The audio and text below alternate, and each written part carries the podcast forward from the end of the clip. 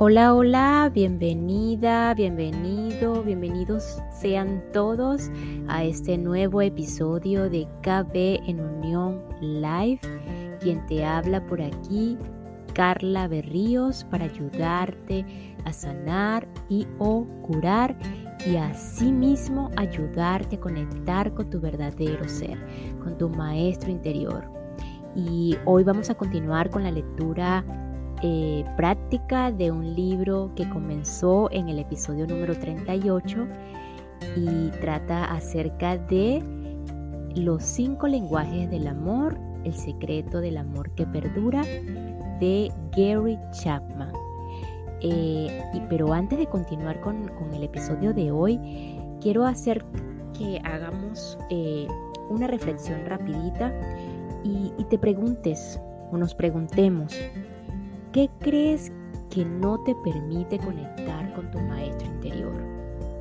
¿Qué es eso que, puedes ver o que piensas o crees que no te permite o que no te está permitiendo conectar con tu maestro interior?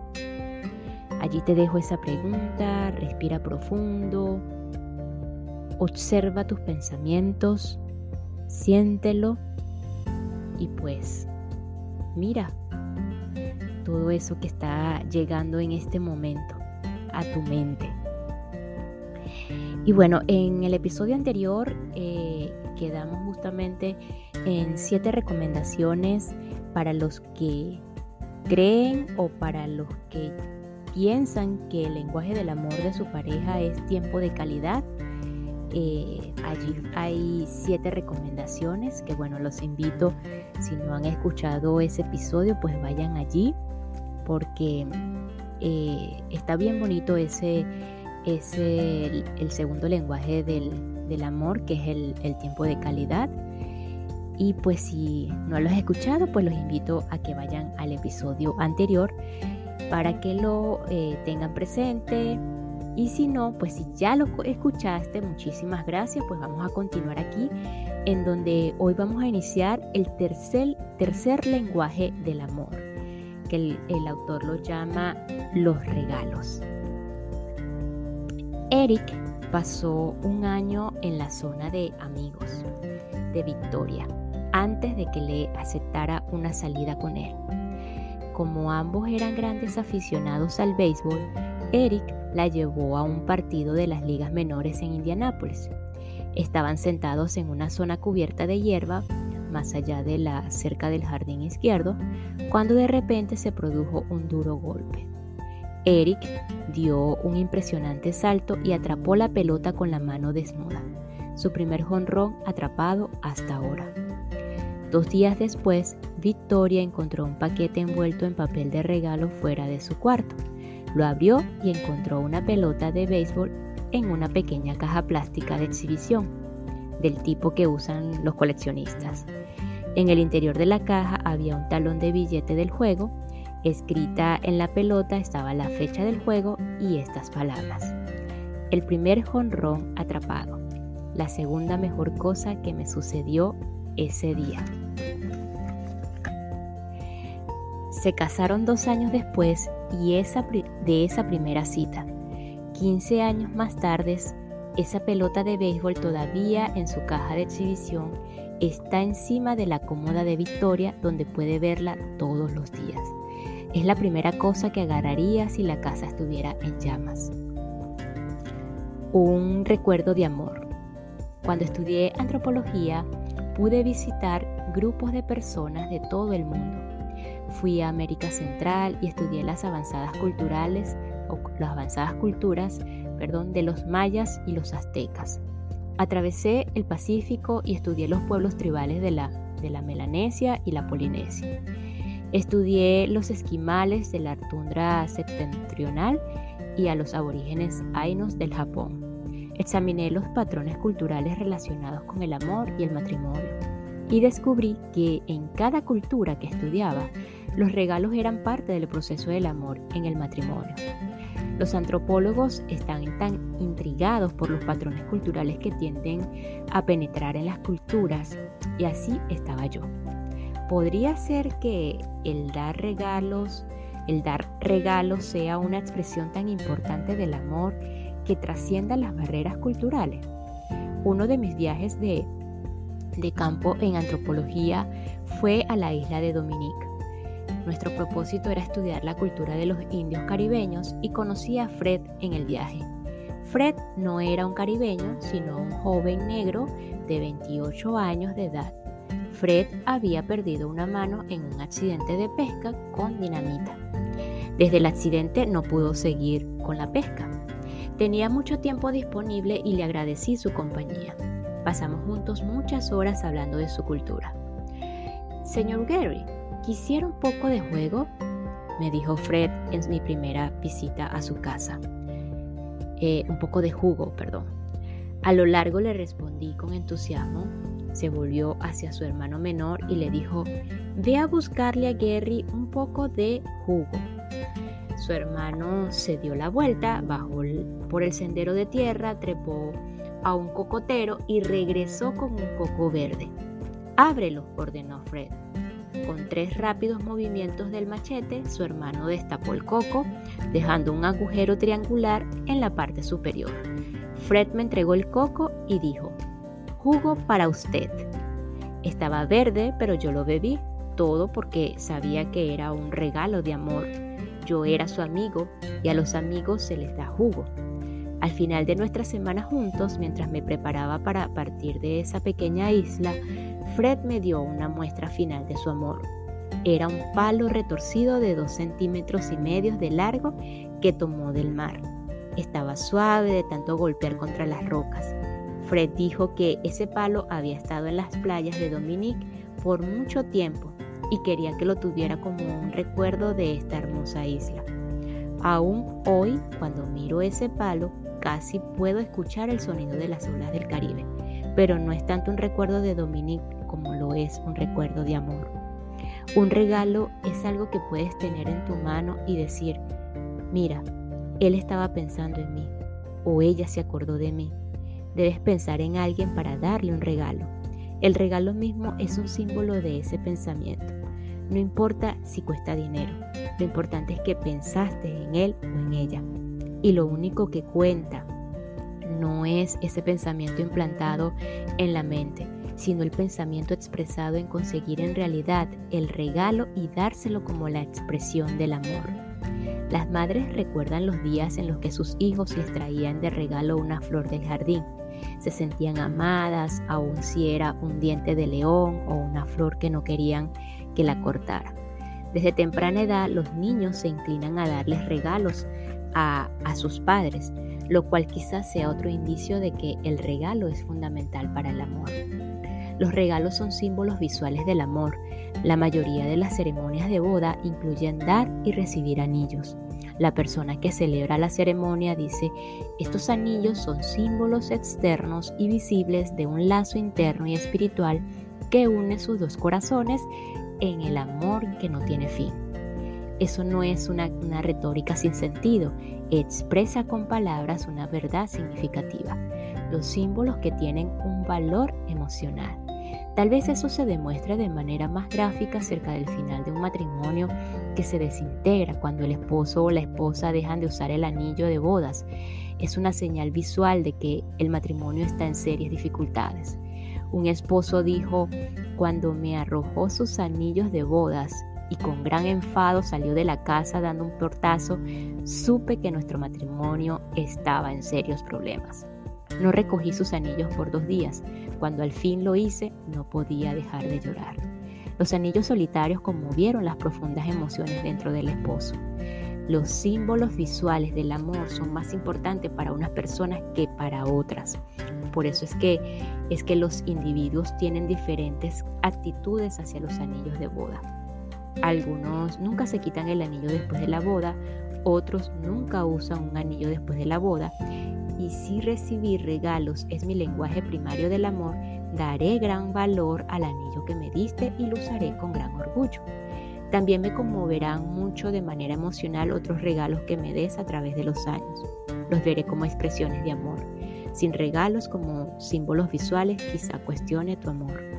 Los regalos tienen en todos los tamaños, formas y colores. Algunos son costosos y otros son gratuitos.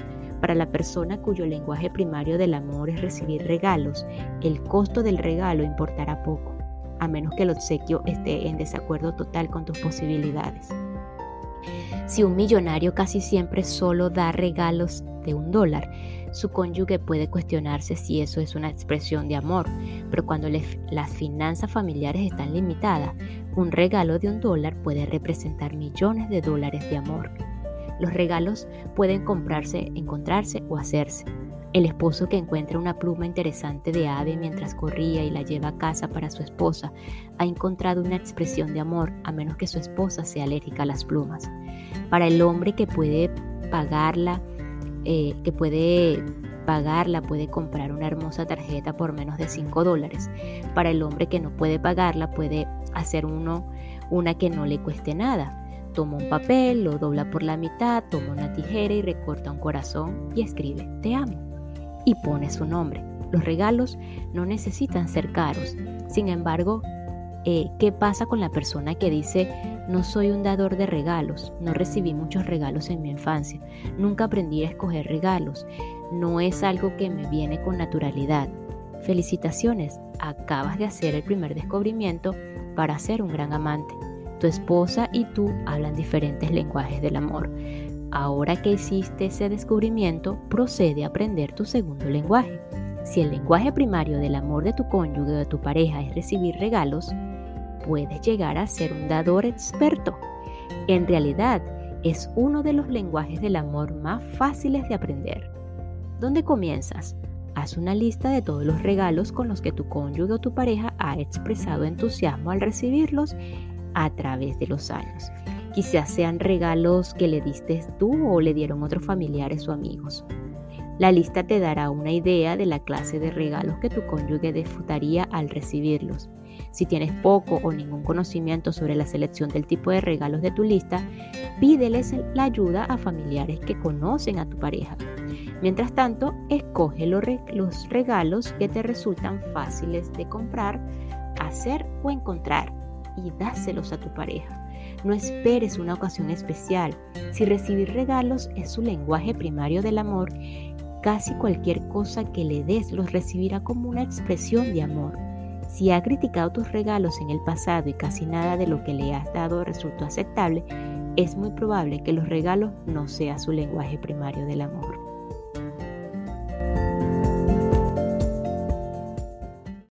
Y esta pequeña pausa es para enviar un saludo y agradecimiento infinito a todos los que me escuchan y se encuentran en Portugal, Italia, Francia, Reino Unido, España, Nueva Zelanda e Islandia.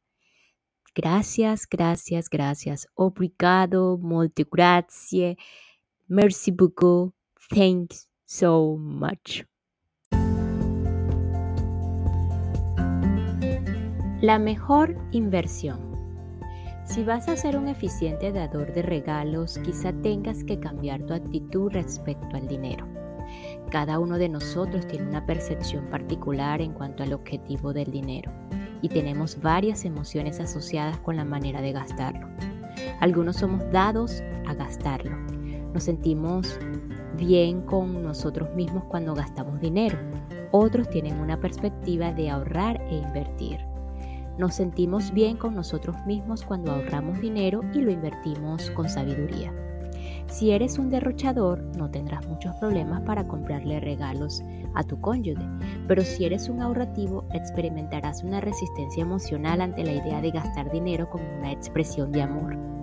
No compras cosas para ti mismo, ¿por qué deberías comprar cosas para tu cónyuge o tu pareja? Sin embargo, esa actitud no reconoce que estás comprando cosas para ti mismo. Al ahorrar e invertir dinero, estás comprando autoestima y seguridad emocional. Estás atendiendo tus propias necesidades emocionales con la manera de que, en que administras el dinero. Lo que no haces es suplir las necesidades emocionales de tu cónyuge o de tu pareja. Si descubres que el lenguaje primario del amor de tu pareja es recibir regalos, quizá comprendas que comprarle regalos sea la mejor inversión que puedas hacer. Inviertes en tu relación y llenas el tanque de amor emocional de tu cónyuge y con un tanque lleno de amor, es probable que te corresponda con tu amor emocional en un lenguaje que entenderás. Cuando se suplen las necesidades emocionales de ambas personas, tu matrimonio adquirirá una dimensión nueva por completo. No te preocupes por tus ahorros, siempre serás ahorrativo, pero invertir en amar a tu cónyuge es invertir en empresas estables con alto nivel, nivel de liquidez.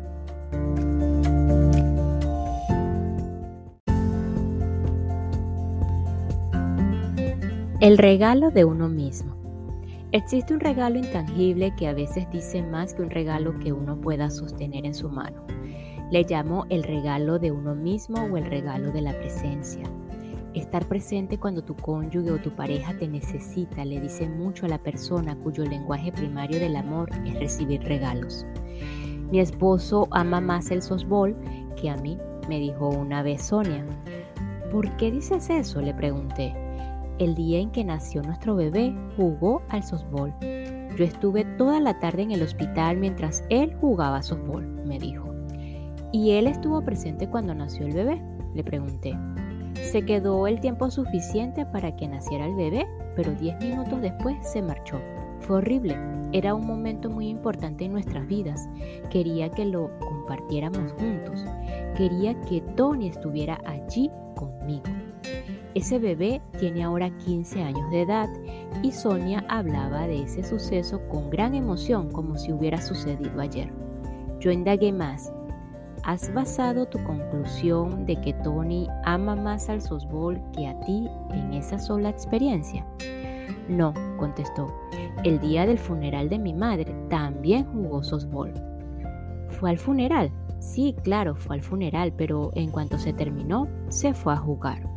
Yo no podía creerlo. Mis hermanos y hermanas se fueron a casa conmigo, pero mi esposo estaba jugando, jugando softball. Más tarde le pregunté a Tony acerca de estos dos eventos. Sabía con exactitud de lo que le estaba hablando.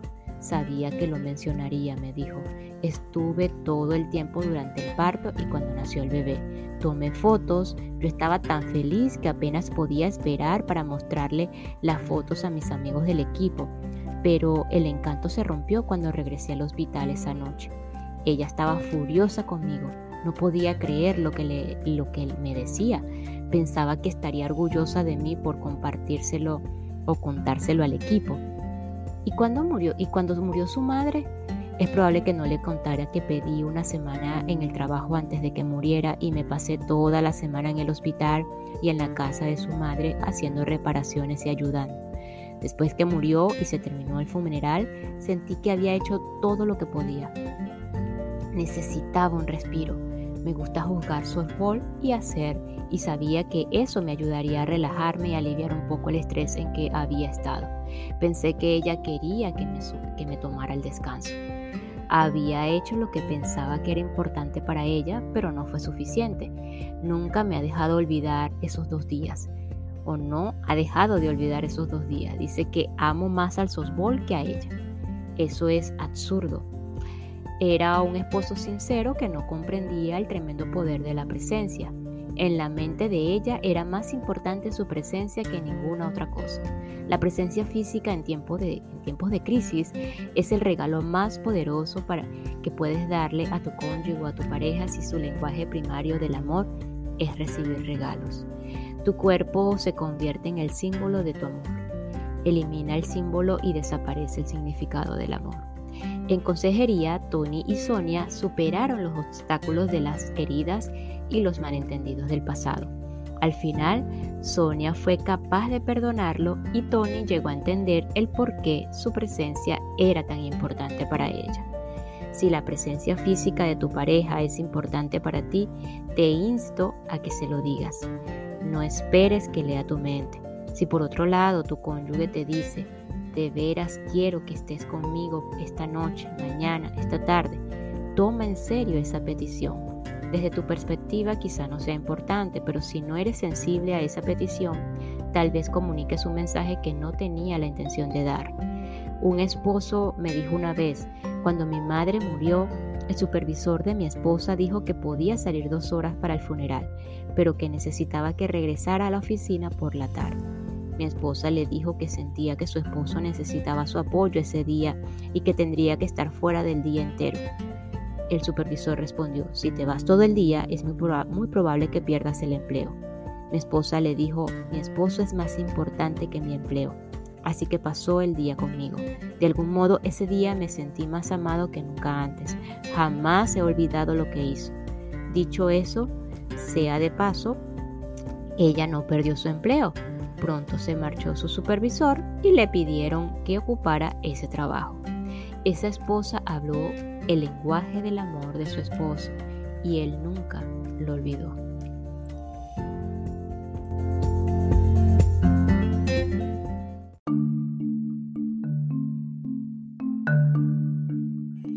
Y ya para finalizar este episodio nos quedamos con tres frases eh, resaltantes en este, en este capítulo. En primer lugar, los símbolos visuales del amor son más importantes para unas personas que para otras. Invertir en amar a tu, a tu, pareja o a tu cónyuge es invertir en empresas estables con alto nivel de liquidez. Y si la presencia física de tu cónyuge es importante para ti, te insto a que se lo digas.